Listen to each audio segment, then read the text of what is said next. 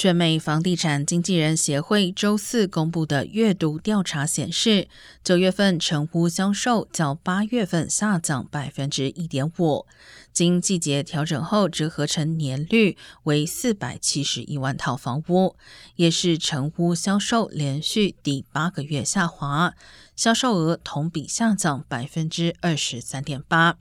凸显出抵押贷款利率飙升对房地产市场的打击。